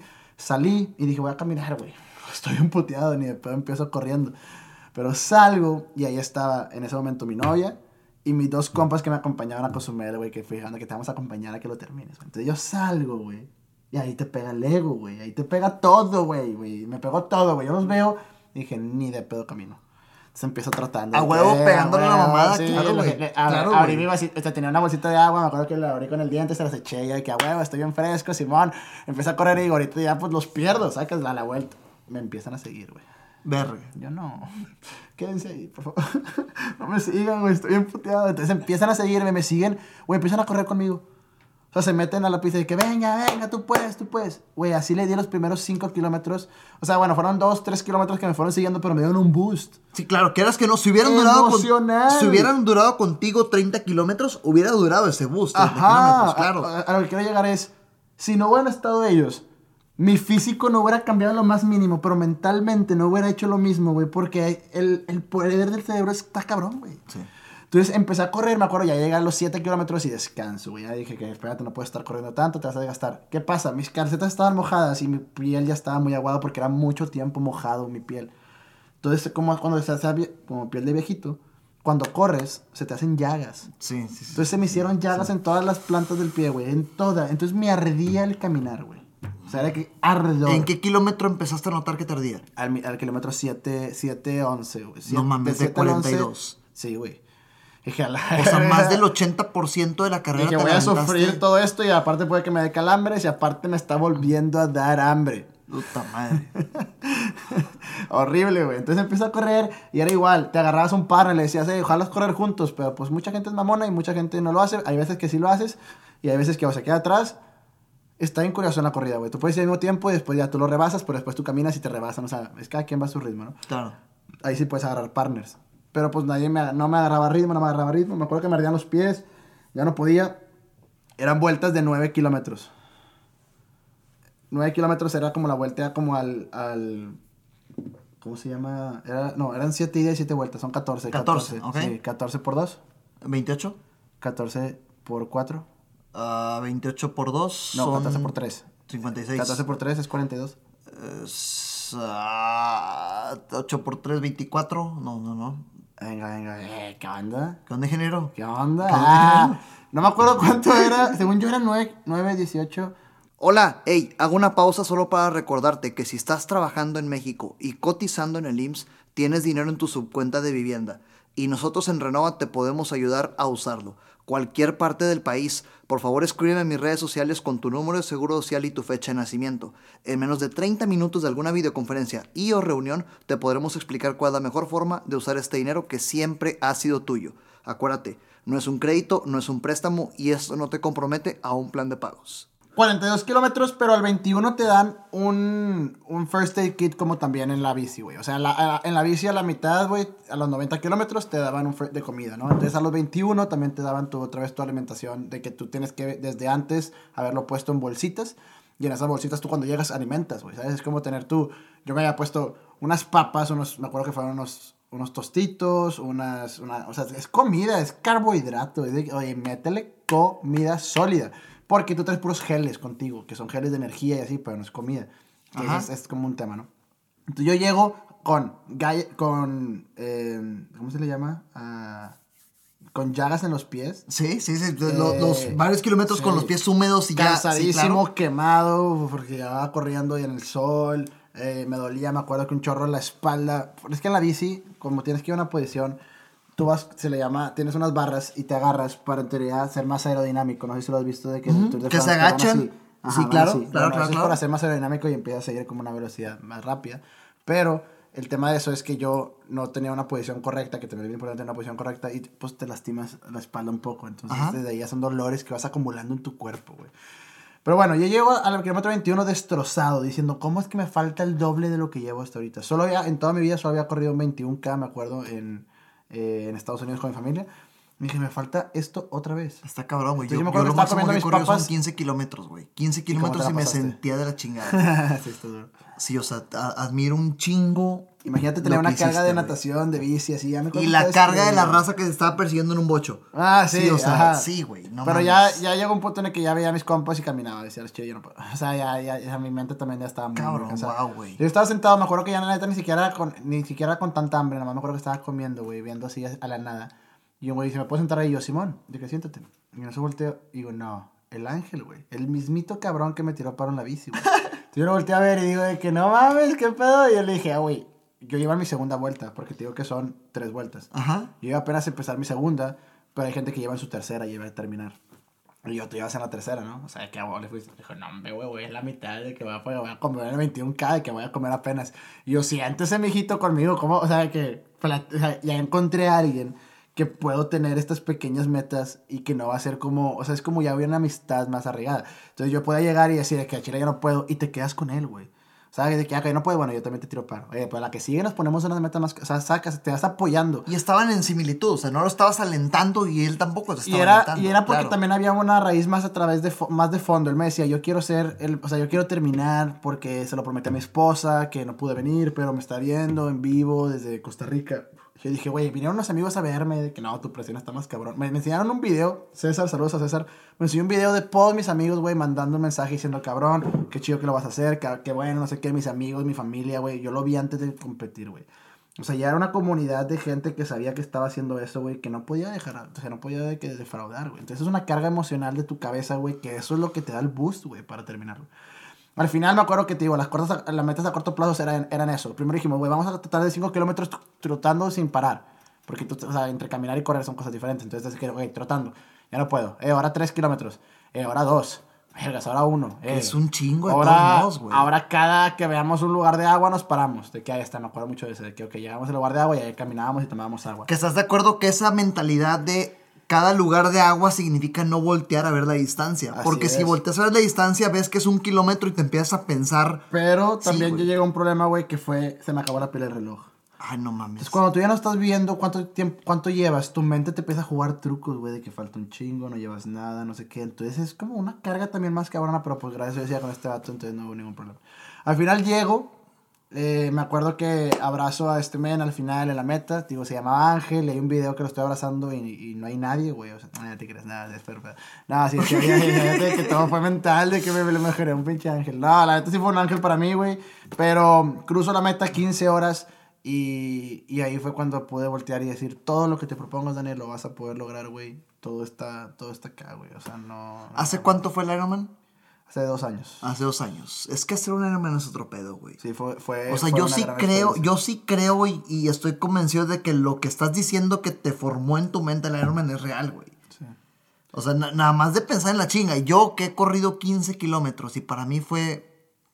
O sea, correr 5 kilómetros semanalmente es, es, es, un tema. Cuando corrí 15 fue porque estaba, pues, estaba alterado, güey. O sea, era un pedo a veces pasa. Pero, pero es un pedo cabrón, güey. Qué admirable. Sí, la verdad, digo, de ahí muchos cambios pasaban en mi vida. Yo regreso, me doy cuenta que... Me doy cuenta primero, te digo, estaba trabajando en una empresa, en esa empresa empecé a subir contenido, rompió tabús, me di cuenta que no era tan sencillo el mundo de la... O sea, no todo se va a hacer viral, aunque para ti sea un contenido de, de mucho valor, puede que a la gente no le guste. Tienes que hacer mucho análisis de mercado antes de empezar a conseguir contenido, o mínimo tienes que subir mucho contenido. Pero nadie me lo dijo. Yo intenté subir, me di cuenta que me salía muy caro hacer todo el contenido, no le estaba yendo bien y no tuve la paciencia ni confiaba tanto en que le iba a ir bien, entonces dejé rompido tabús a un lado. Empecé como ingeniero, regreso del Ironman y tomé la decisión y dije, ¿sabes qué? No, ya no quiero ser ingeniero. Eh, un, un amigo mío me, yo, o sea, en cuanto a ventas me ha ido también muy bien, tú que eres el, un gran vendedor, eh, ese como el poder entablar una, una conversación, poder transmitir confianza a la hora de, de, hacer cualquier deal. Eh, una persona de seguros me habló y me dijo, ¿sabes qué? Tú serás muy bueno en seguros. Yo la verdad nada más quiero un cambio. Y dije, ingeniero, yo ya no quiero seguir trabajando. ¿Hace cuánto fue eso? En 2019. 2019, estamos 2021 antes de la pandemia, antes de la pandemia ok. Entonces, para mí era muy duro porque empezó la pandemia. Entonces empezó la pandemia y todas las alarmas rojas decían, no dejes tu trabajo. Pues porque va a estar difícil porque están corriendo gente. Sí, sí, sí. Yo dije, la verdad, la verdad, la verdad, la verdad. No quiero trabajar en un lugar que no me hace feliz o mínimo no estoy haciendo algo que a mí sienta que me, me que me guste, güey. De que no, entonces empecé en seguros, me fue bien. Pero también tuve que ver, yo soy muy así, güey. Cuando yo empiezo algo, güey, veo la meta a largo plazo. Es como si empiezo ahorita a entrenar a hacer fútbol, voy a tirarle a ser cristiano. O sea, voy a ser el mejor futbolista. ¿Qué me llevaré? ¿Qué tengo que llegar a hacer eso? Ok, tanto. Es igual en seguros. Empiezo en seguros y dije, Daniel, ¿quieres ser el mejor vendedor de seguros de México, de Latinoamérica, del mundo? ¿Te gustaría morirte siendo mejor vendedor de seguros? ¿De que eso quieres darle al mundo? ¿De que eso va a ser de que el legado de Daniel? Y yo, no, güey según yo no. ¿Cuánto te duró el chiste? O sea, desde que empezaste con seguros hasta que... Ahí fueron, fueron seis meses, pero ahí tenía una libertad mucho más padre, güey, que no tenía que estar a fuerzas encerrado en una oficina, era más libre. En ese momento yo tenía una novia y hacía mucho contenido chistoso de que con ella, que piropeándola, diciendo cosas que se empezó a hacer muy viral.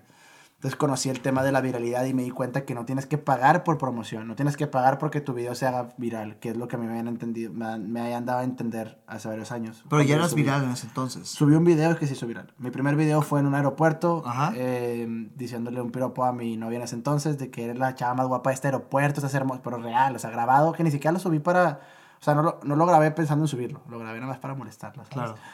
Y después lo subo a Twitter porque dije, esa plataforma no, no le voy a subir a Instagram y se hace muy viral. Tuvo como unos 5 millones de views, un millón de retweets, o sea, impresionante, mucha gente. Porque ahí existe o existía lo que existe ahorita en TikTok, que es el contacto con la viralidad. O sea, si tu video es de contenido que a la gente le puede gustar, mucha gente lo puede ver en para ti, etcétera, porque va pasando esas capas de algoritmo de gente del spam de atención que tiene tu video que tiene Twitter, lo tiene TikTok, no lo tenía Instagram. Instagram era tienes que meterle feria. Ajá. Entonces, eso está bien interesante, güey. O sea, dices tú, wow, ok, ok. O sea, ya entendí que sí puedo ser yo viral. Hay ciertas cosas que puedo, o sea, si tengo lo que se necesita. ¿Sabes? O sea, es como cuando te digan, ok, si puedes jugar foot. Ahora, ¿quieres ser cristiano? Métele, cabrón. Bueno, ya está. Entonces empecé a, a pensar como que voy a hacer contenido de este tipo, etcétera. Me empecé a ir muy bien. Pero hacía mucho contenido en eso, güey. De relaciones, güey. Con ella, güey. Mucho de pareja, mucho. Porque se hacía viral y a la gente le gustaba dejé a un lado Rompió Tabús. Dije, pues Rompió Tabús es un juego, o sea, me gusta, pero no, sé, no creo que se haga viral. Ya, me, ya tuve una experiencia que a la gente no le gustó. Voy a seguir haciendo lo que a la gente le gusta. Entonces empecé a hacer contenido con esta chava. Me voy a Querétaro, me ofrecen trabajo. Como, ingeniero. o sea, pues el, tema de seguros quedó a un lado. Pues es que yo siempre seguía como seguros. me empezó a ir muy bien de, en redes, empecé a entender que puedes ganar dinero de redes sociales, me empezó a ir mejor que como me como ingeniero en redes. Dije, wow, sí, pero no es trabajo. Mi mente me decía, no es trabajo busca trabajo, busca trabajo, sigue aplicando, encontré un trabajo en Querétaro y me dicen, tienes que venirte a vivir acá.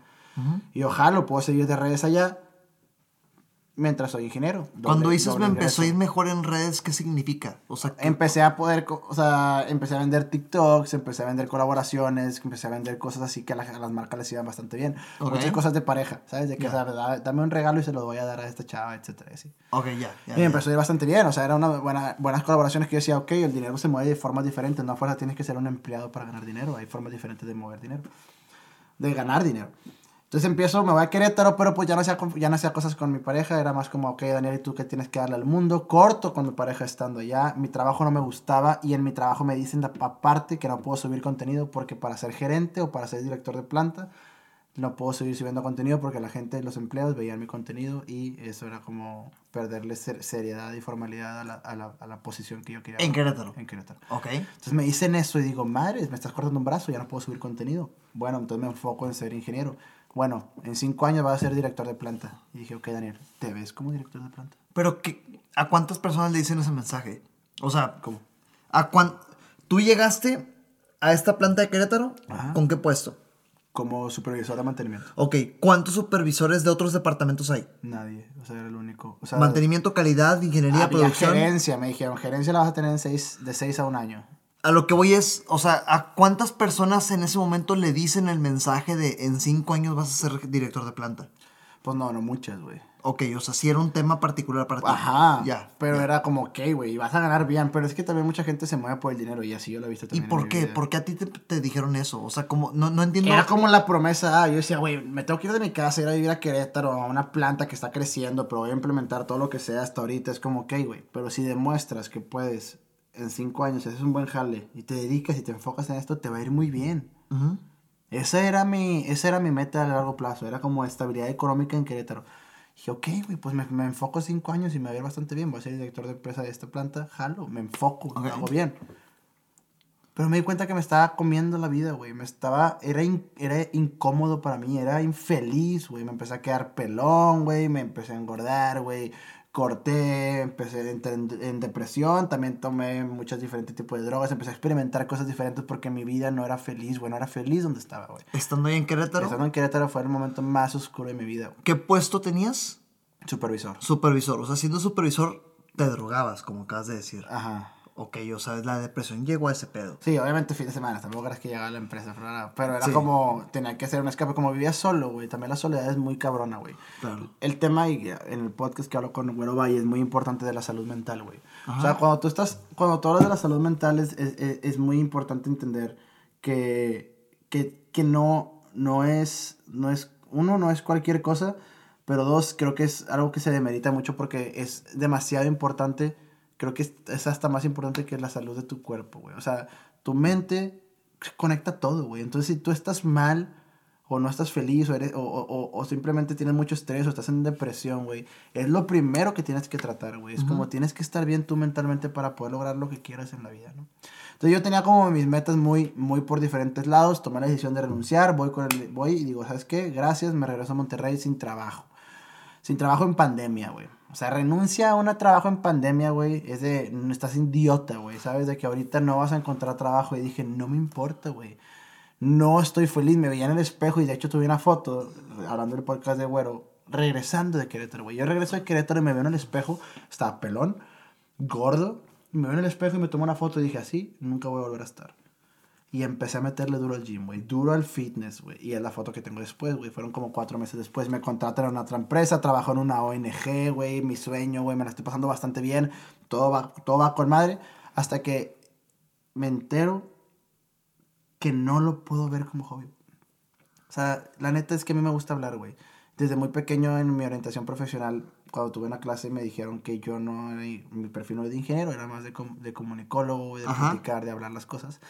Pero pues mi mente me dijo, tienes que ser ingeniero como tu papá, tienes que hacer las cosas. Ah, bueno, creciste, creciste con esa, con esa, ese camino de, de paternalista, claro. Yo puedo ser mecatrónico y fui el, pre, el, el, ¿cómo se llama? El presidente de la primera mesa directiva de mecatrónica, IDA y TR. O sea, hice todo para ser mejor ingeniero, pero yo no quiero ser ingeniero y mi personalidad no es para ser ingeniero. Pero me tuve que dar cuenta yendo hasta Alemania, trabajando en BMW, diciendo de que, güey, no quiero hacer eso.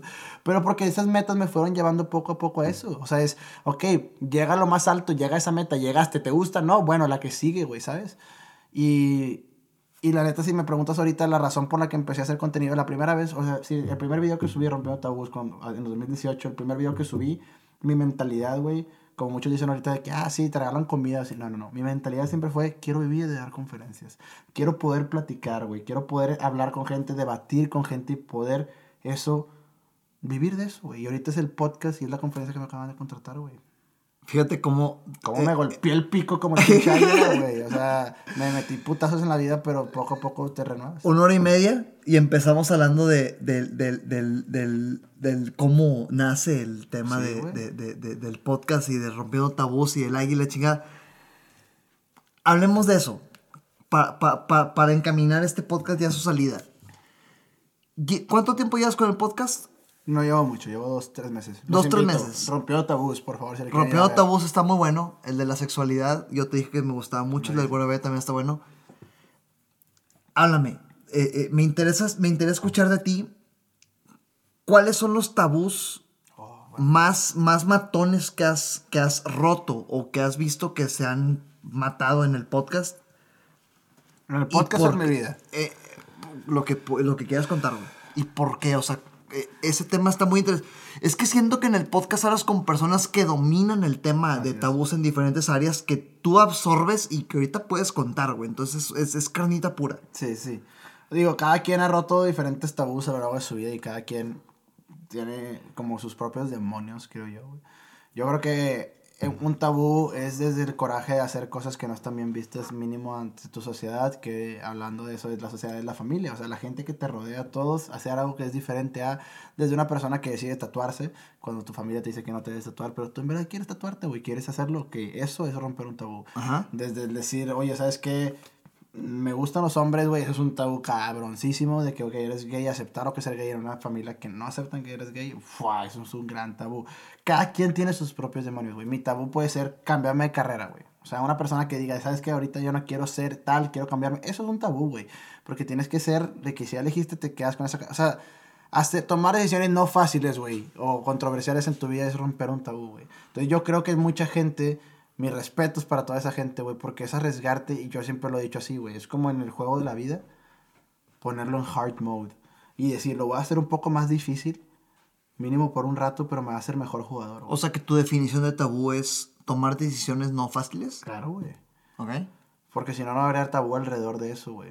¿Sabes? O sea, tomar una decisión que no es lo lógico o que toda tu sociedad te dice que es lo diferente. O sea, mi respeto es para los nazis que salvaron a los judíos, que dijeron de que yo no te voy a matar, te voy a cuidar, aunque todos me están diciendo, porque es una ideología que ya todos traen, güey, entonces lo fácil es, no sé si te has fijado, viste la película Die Welle, que es The Wave que es una, eh, eh, empalma completamente la ideología que tuvo Hitler al crear todo, todo este movimiento, güey. Que es que generas gente que le hace falta encontrar como un sentido, un patriotismo o algo que los haga sentirse unidos. Y es esto de Divele, que es como empieza una universidad, que es como encontrar como toda esta, esta unión, güey, de que así, ah, de que un signo, un color, un algo, me, me siento parte de algo. Y eso te hace ser lo que eras, güey. Entonces decían, ok, empezaron a juntar tanta gente que era como un grupo muy selecto, muy, muy cabrón, y alguien hacía algo en contra y estuvieron a punto de matar a una persona, de que lo juntaron, fue, o sea, sale un profesor que dice, ya tenemos a este güey que dijo que Divele no vale ver, ¿sabes? De que aquí está con nosotros, ¿qué le hacemos? Todo de que quítale, no golpealo, no sé qué, que lo matamos y todo, sí.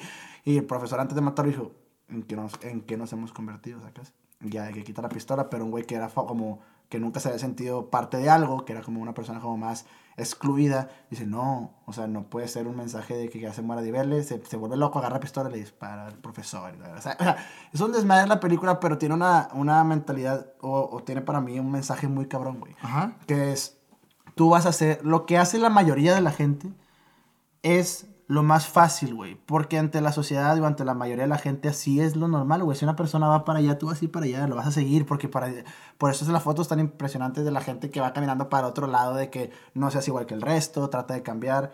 Viste, eh, hay un ex, estuvo buenísimo, me gustaría terminar con esto, porque es un, ex, un como experimento que se hizo que le ponían a tres actores, eran cuatro personas y había tres actores y una persona que era el experimento. Y le ponían dos, tres imágenes, o sea, eran la misma imagen de una línea claramente más larga y una, y una, una línea claramente más corta a, todas las personas. Y le preguntaban, ok, ¿cuál para ti es la más corta?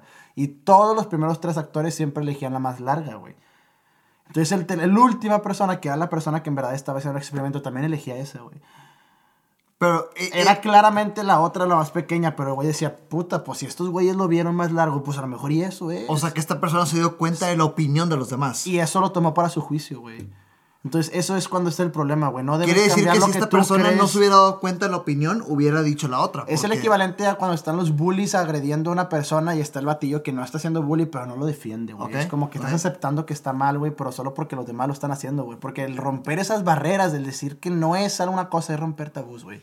Y eso para mí mi respeto a toda la gente que lo ha hecho. Y por eso quiero compartírselo a todo el mundo. ¿Y cuáles son los, ahorita que decías para terminar, los tres tabús que me, interesa, tú que has, has entrevistado gente que domina este tema, ¿cuáles son los tres tabús más cabrones que has roto en tu experiencia en el podcast? Yo creo que uno es dedicarme a, a las redes sociales. Okay. Ese, ese, junto con la gente que también he platicado, es los, son los tabús más fuertes que he escuchado. Dedicarte a las redes sociales. ¿Por qué? ¿Por qué? Porque es un tabú Porque ante la sociedad no se ve como trabajo. Ok, ok, va. Así de sencillo. O sea, la gente puede decirle a que te dedicas a hacer videos, güey. De que eres TikToker, de que... Digo, también importa mucho que si te importa mucho que diga la gente, a mí no, no, me importa, pero es un tabú. O sea, es decir, de que, güey, me dedico a eso. Esa es parte de tu jale. O sea, tienes que... Yo tengo calendario de subir videos y todos los días tengo que subir ciertos videos para poder seguir haciendo lo que hago Esa es una. Dos, la marihuana. Yo la verdad no considero, o sea, eso para mí es un tema muy tabú, que yo nomás he encontrado cosas hermosas dentro de esa misma planta medicinal. Pero yo abiertamente, o sea, fumo marihuana, pero es un tema que no es fácil decirlo en público y también pues ante la sociedad no está bien visto porque mucha gente tiene mucha, mucha ignorancia alrededor de ese tema. Entonces por eso creen que es eso. Y tener una sexualidad activa, yo creo. Yo soy una persona que fue, sigue siendo muy católica, pero el catolicismo entra con la sexualidad, van muy peleados. Y yo creo que una sexualidad activa, que es el tema del último capítulo, eh, la marihuana y, y dedicarme a las redes sociales. Está cabrón, güey. Está cabrón. Gracias por estar aquí, güey. Muchísimas gracias, gracias por, estar aquí. Qué buena plática estuvo. Sí, la verdad es que a pesar del break, pues no, sé ni cuánto duró el episodio. Saben que de repente se, se, se, se, se extiende este pedo, güey. Pero desde el tema del Ironman me, me, me, gustó mucho escuchar todo lo que tienes que contar del Ironman, la experiencia que viviste, cómo todo este tema de metas se, se cumple empezás hablando de la conferencia y cómo toda esta historia que me estás contando comprende la conferencia, güey. Y el tema del podcast. Importante que sepan, antes de empezar, yo te decía, me gusta mucho conocer poco para que el, el tema genuino fuera, fuera, fuera, fuera, realmente natural. Entonces se logró, güey. Qué chido, güey. La neta, estoy muy contento de haber, de haber estado en este, en este podcast. La plática estuvo muy, muy buena. Y, y, yo creo que nada más como que terminar a la gente que está escuchando eso, si quieren terminar con un mensaje, yo creo que sean como las águilas, güey. O sea, sean las águilas. O sea, yo sé que suena muy como poético, pero es... Hay muchas cosas que tienes que, tienes que bajar tu ego. O sea, creo que es muy importante conocerte y saber que no eres bueno en todo. Hay cosas que puedes mejorar, hay cosas que puedes ser un experto y hay cosas que simplemente no se te dan. Pero como el águila tenía tres cosas específicas que era el pico, sus garras y sus plumas, porque eran cosas que sabía que le faltaban y que necesitaba para seguir creciendo y se enfocó en esas, es lo mismo, güey. O sea, la gente que en verdad quiera hacer una renovación va a doler, es un trámite, es un proceso, pero si te quieres dedicar a hacer podcast, haz podcast, como tú, tú eres un claro ejemplo. O sea, si quieres hacer algo, hazlo. Pero no te esperes porque si no va a ser muy tarde y ya no vas a poder volar como el águila. Buenísimo.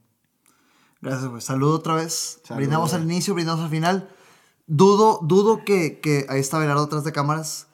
Dudo que alguien que, que tal vez nos está viendo ahorita o escuchando no te conozca, pero pues en caso de que quieran saber de ti, dónde encuentran tu podcast, dónde consumen tu contenido. Sé que eres TikToker aparte de, de, de, de producir Instagram. Por favor, comparte. Eh, bueno, Daniel Manso G eh, en todas mis plataformas, Manso con doble O en Twitter y eh, Rompió Tabús es el podcast que les recomiendo mucho que también vayan a escucharlo. Hablo con mucha gente igual de interesante que aquí mi compadre, de cosas muy, muy, muy interesantes y, y pues nada, muchísimas gracias por invitarme. Váyanse al podcast, está buenísimo. Hermano. Está muy bueno el podcast. Otra este salud. podcast estuvo muy bueno. Y pues un gustazo. Gracias Daniel por estar aquí. Gracias. Recuerda que nada de lo que escuchaste aquí sirve de algo si no lo ejecutas. Gracias por escucharme, comparte para llegar y motivar a más personas. Sígueme en redes sociales como arroba Ram González A, en Facebook, Instagram, YouTube y LinkedIn.